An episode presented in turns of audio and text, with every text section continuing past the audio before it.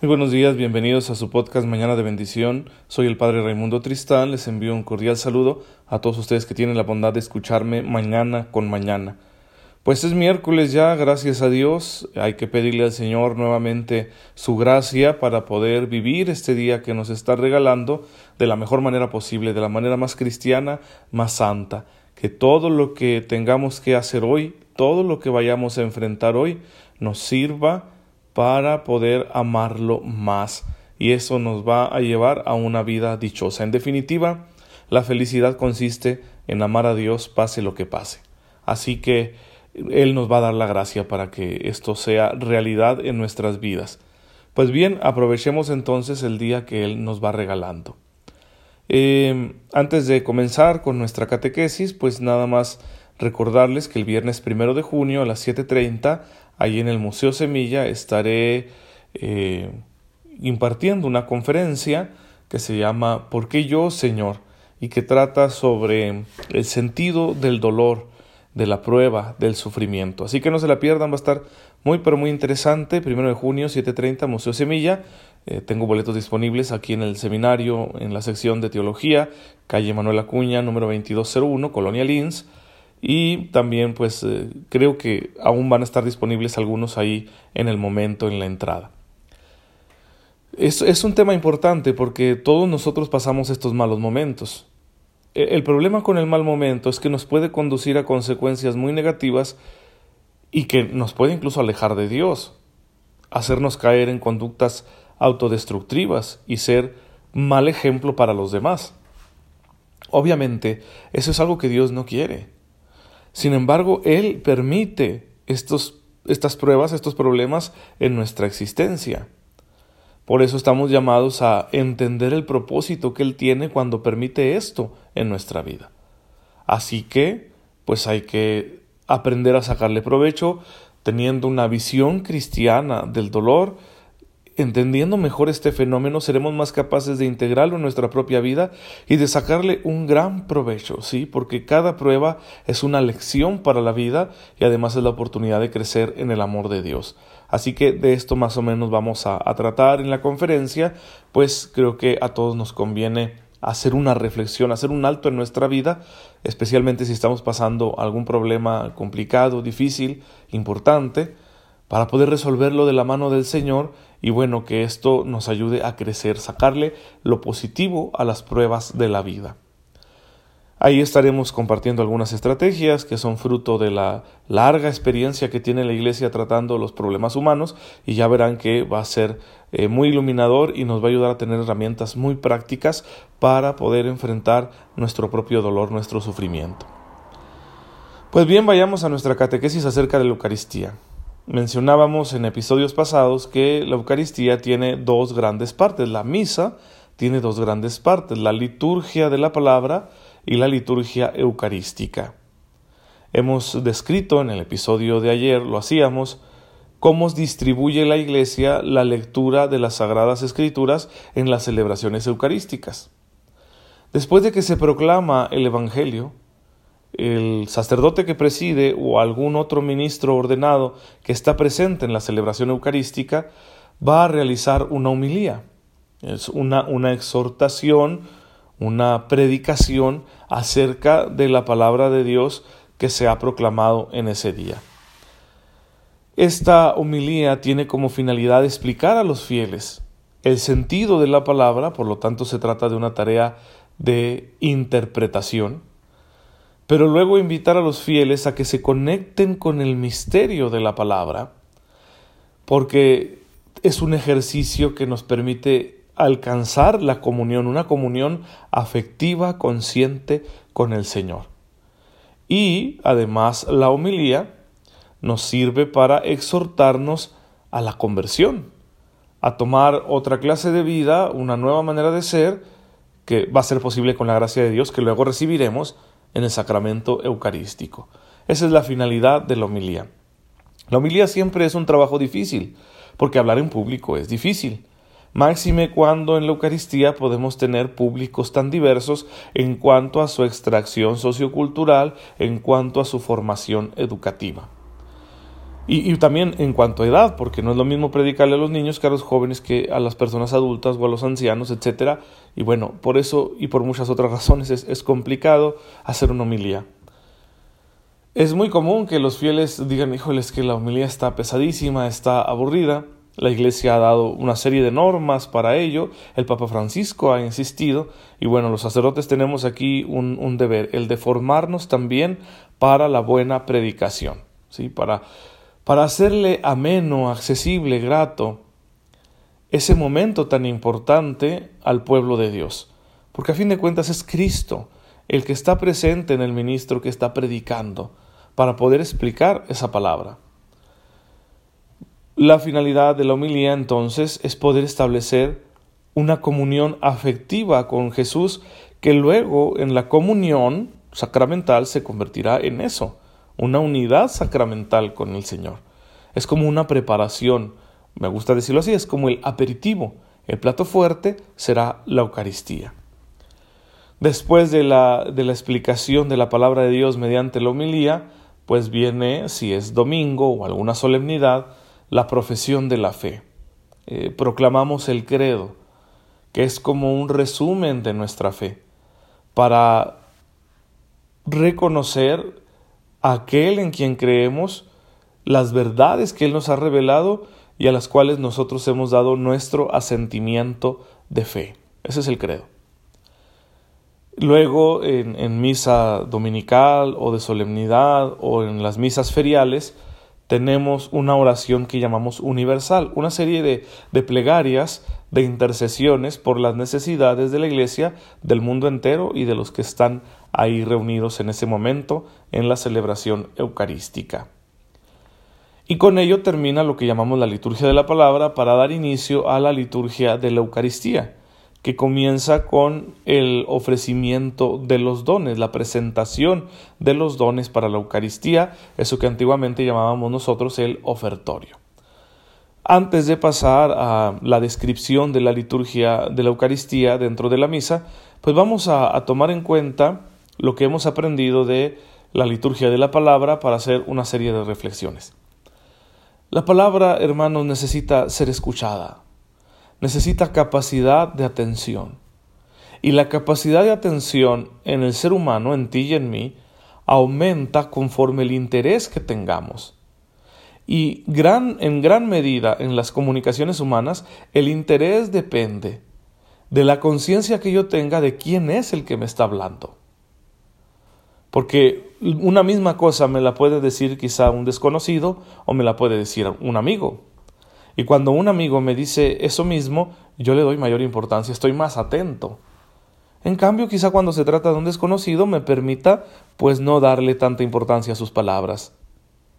Bueno, aquí la pregunta que surge para nosotros los fieles es ¿me doy cuenta quién me está hablando con la palabra que se proclama en la misa?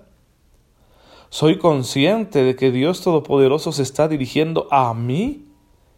¿Que me está está estableciendo una comunicación conmigo, que es, es mi Dios, mi Señor, y también es mi amigo, el que me está hablando. El Padre, el Hijo y el Espíritu Santo me están hablando a través de la palabra. Entonces el primer paso para poder vivir con provecho la liturgia de la palabra en la misa es ser conscientes quién nos está hablando. Y eso nos ayudará a prestar mayor atención y a darle verdadera importancia a lo que nos dice la palabra. Luego vendrá lo siguiente, que es la capacidad de meditar, de reflexionar, de guardar esta palabra en nuestro corazón para dejarla fructificar.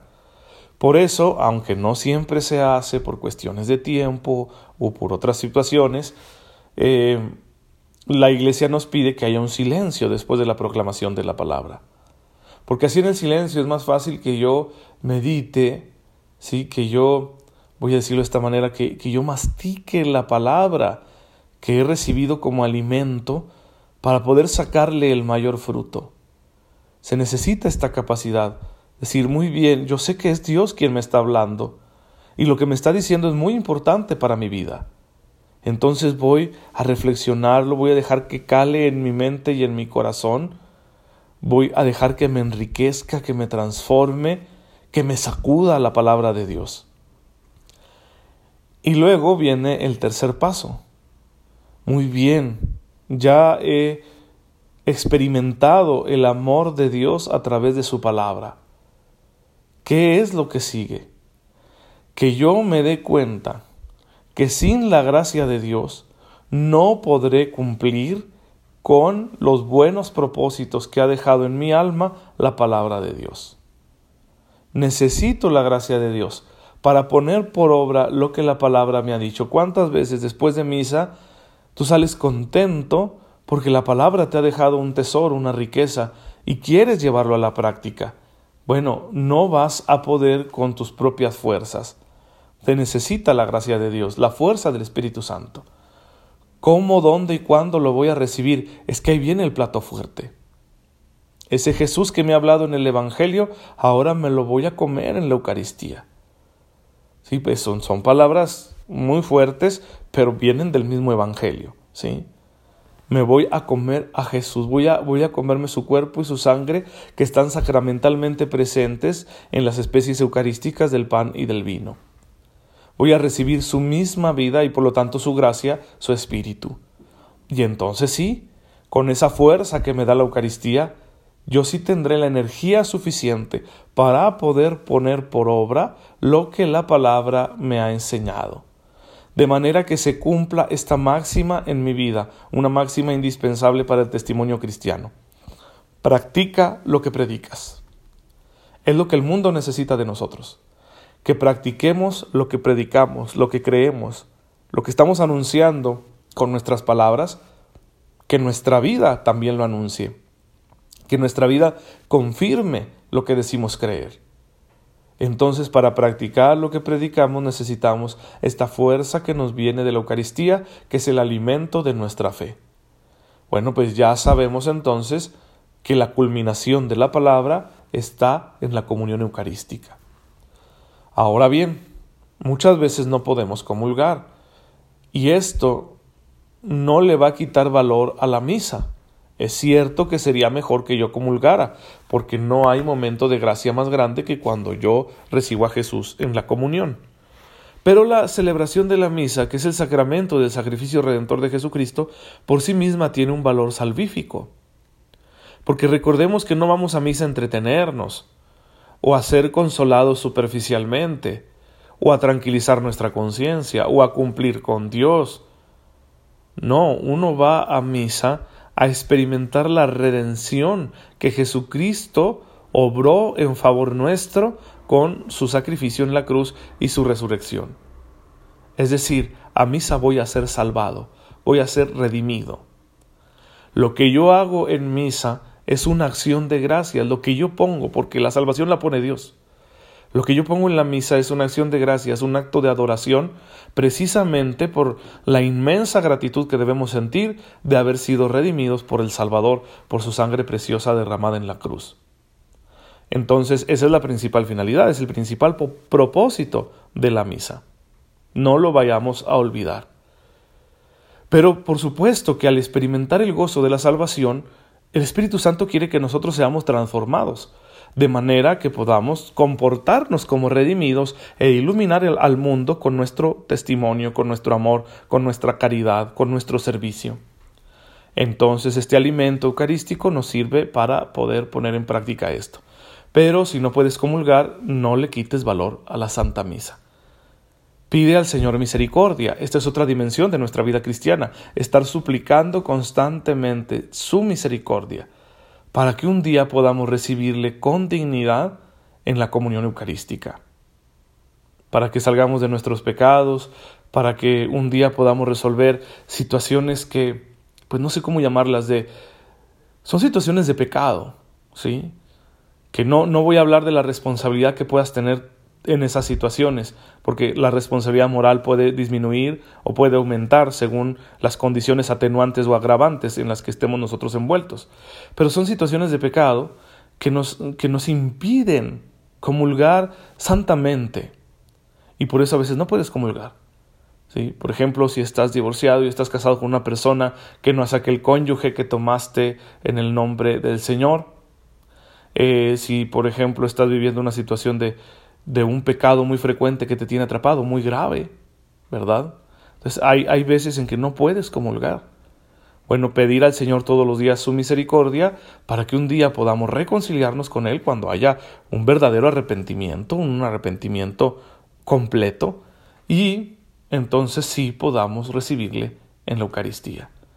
Sé que esto es doloroso para las personas que no pueden comulgar, pero créanme que hay más gloria de Dios en evitar la comunión sabiendo que no podemos hacerlo que si lo hiciéramos superficialmente.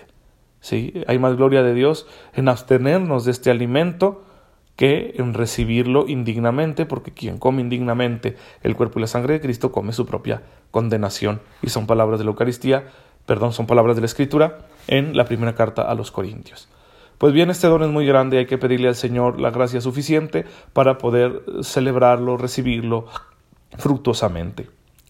Padre, en esta mañana te bendecimos, porque además del don de la vida, de la fe y del perdón de nuestros pecados, nos das a tu Hijo en alimento para que nos sostenga en este camino hasta que lleguemos a tu reino.